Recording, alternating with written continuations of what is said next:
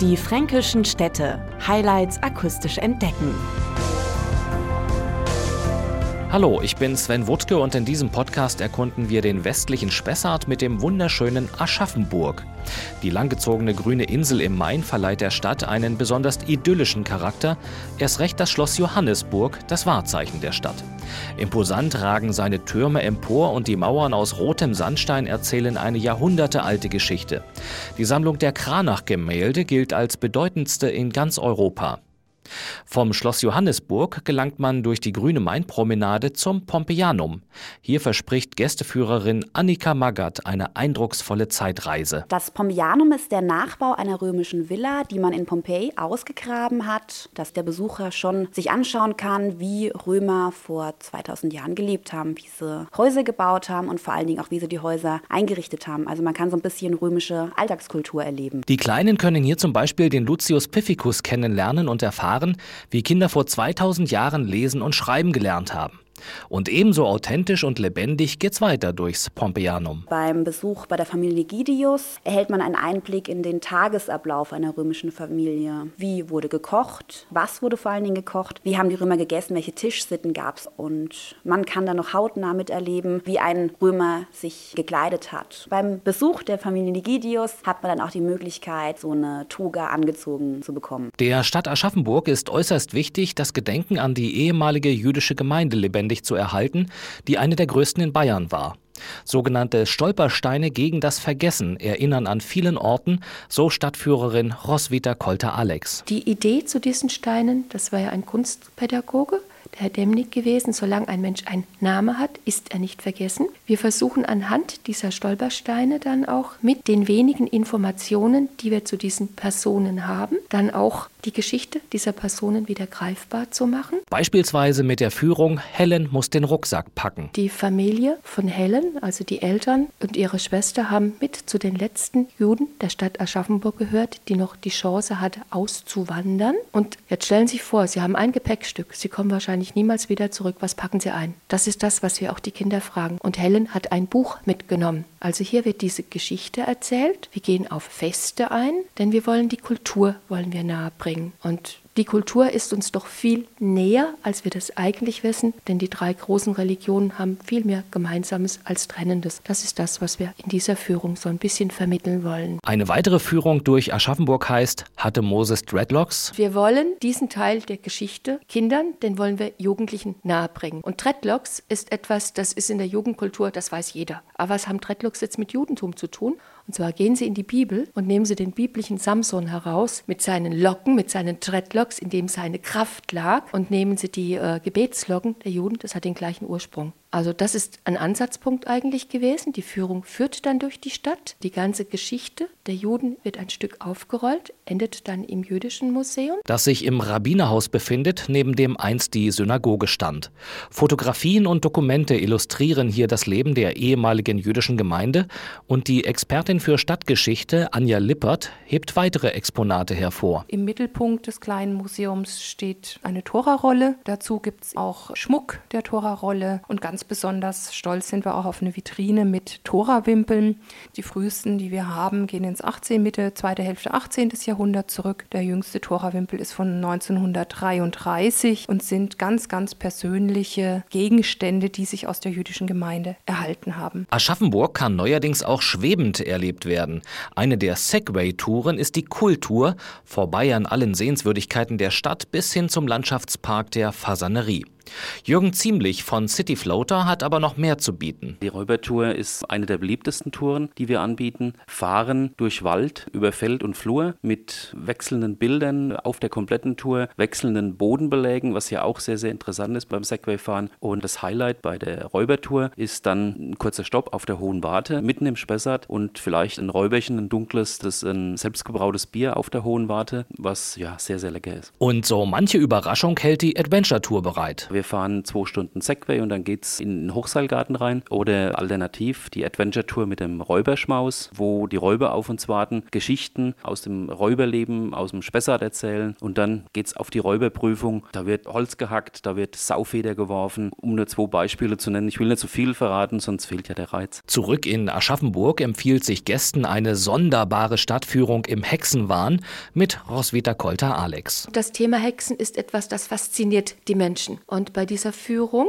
trete ich in diesem Fall als Führerin auf, als Hechtbäckerin, die ins Geschrei kam, ins Gerede kam. Und da wieder rauszukommen, das hat man also meistens nicht geschafft, hat es eben auf dem Scheiterhaufen geendet. Ich gehe mit meinen Besuchern durch die Stadt, spreche Fallbeispiele immer wieder an. Es ist wirklich eine Führung, die geht unter die Haut. Und entspannen können Besucher dann auf der anderen Mainseite und zwar im Park Schönbusch, einer der ältesten und schönsten Landschaftsparks im englischen Stil in Deutschland. Die Philosophie eines englischen Gartens, alles scheint Natur, so wunderbar ist hier die Kunst versteckt, können Sie ja voll nachvollziehen. Künstliche Wasserläufe, künstliche Seen, bedeutsame Naturschauspiele, die man aber nur entdeckt, wenn man das weiß, wie die Gotthardschlucht mit der Teufelsbrücke. Wenn es um ungewöhnliche Ziele in Aschaffenburg geht, setzt Annika Magath mit dem Anton Gentil Haus noch einen drauf. Oder wie die Aschaffenburger sagen würden, eigentlich das Schandelhaus. Das ist kein klassisches Museum, sondern erinnert so ein bisschen an eine Kunst- und Wunderkammer. Seine Schätze, die er da quasi in seinem Haus ausgestellt hat oder überall in den Wänden hängen, es ist sehr voll, es hat eine ganz spezielle Atmosphäre, das Haus und man findet alles. Man findet von dem Original Franz von Stuck, findet man auch ein Beispiel aus der Volkskunst. Eine Art Geheimtipp sind sicherlich auch die Weiberhöfe.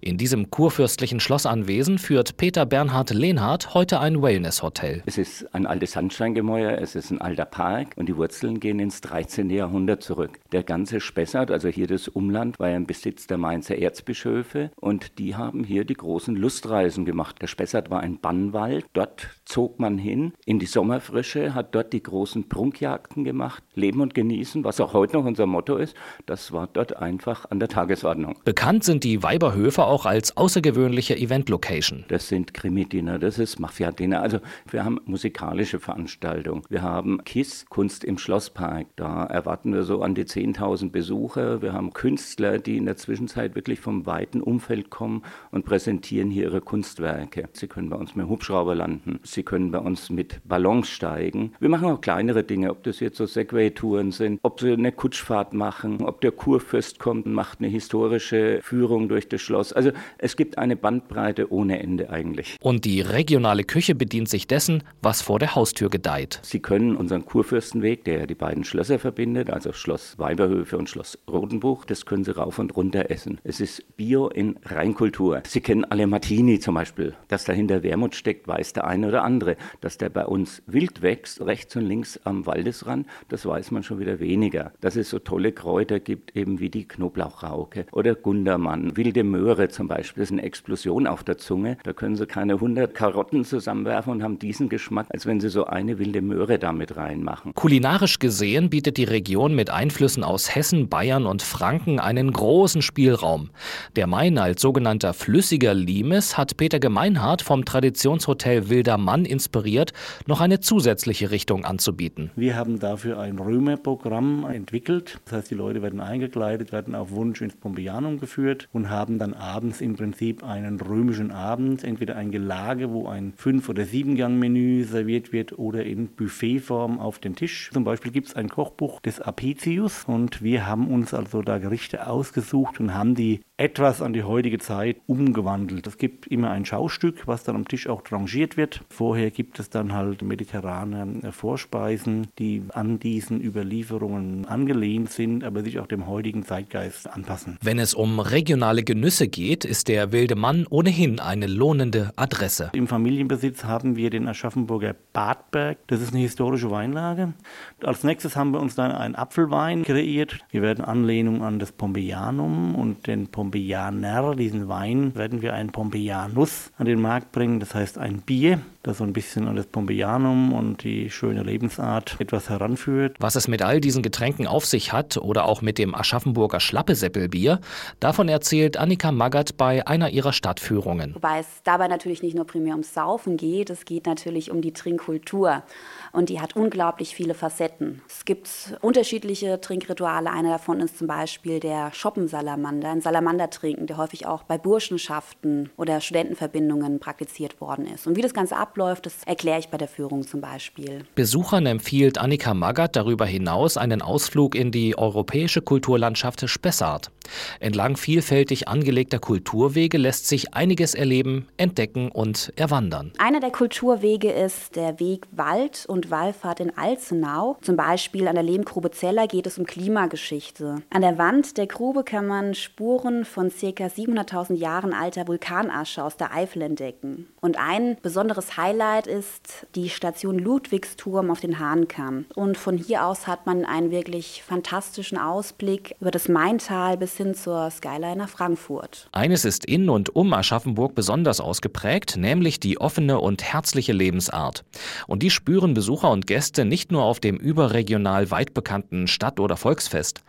Auch der Weihnachtsmarkt vor der traumhaften Kulisse des Schlosses Johannesburg versprüht einen einzigartigen Charme, der nicht nur den Leiter der Kongress- und Touristikbetriebe Sven Olaf Brüggemann verzaubert. Also es ist auf alle Fälle empfehlenswert, sich die Kunsthandwerkerstände anzusehen wo es dann von selbstgemachten Kerzen, ja, so mancherlei zu entdecken gibt. Und natürlich kann man das Ganze ganz gut kombinieren mit was Typischem zu essen. Typisch bayerische Produkte, typisch fränkische Produkte. Aber man merkt die Nähe auch zum Rhein-Main-Gebiet.